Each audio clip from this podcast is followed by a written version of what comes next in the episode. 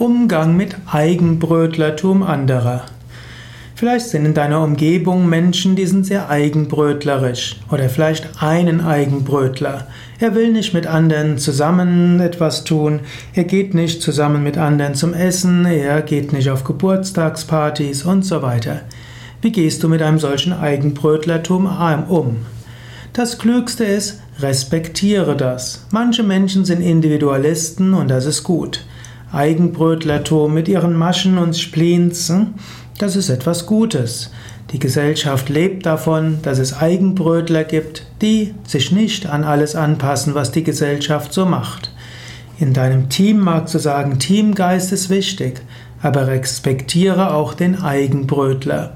Beziehe ihn oder sie ab und zu mal ein. Frage ihn oder sie um Rat. Manchmal in Runden wird der Eigenbrötler auch etwas sagen. Aber ansonsten schaue, ob du ihn oder sie alleine wirken lassen kannst.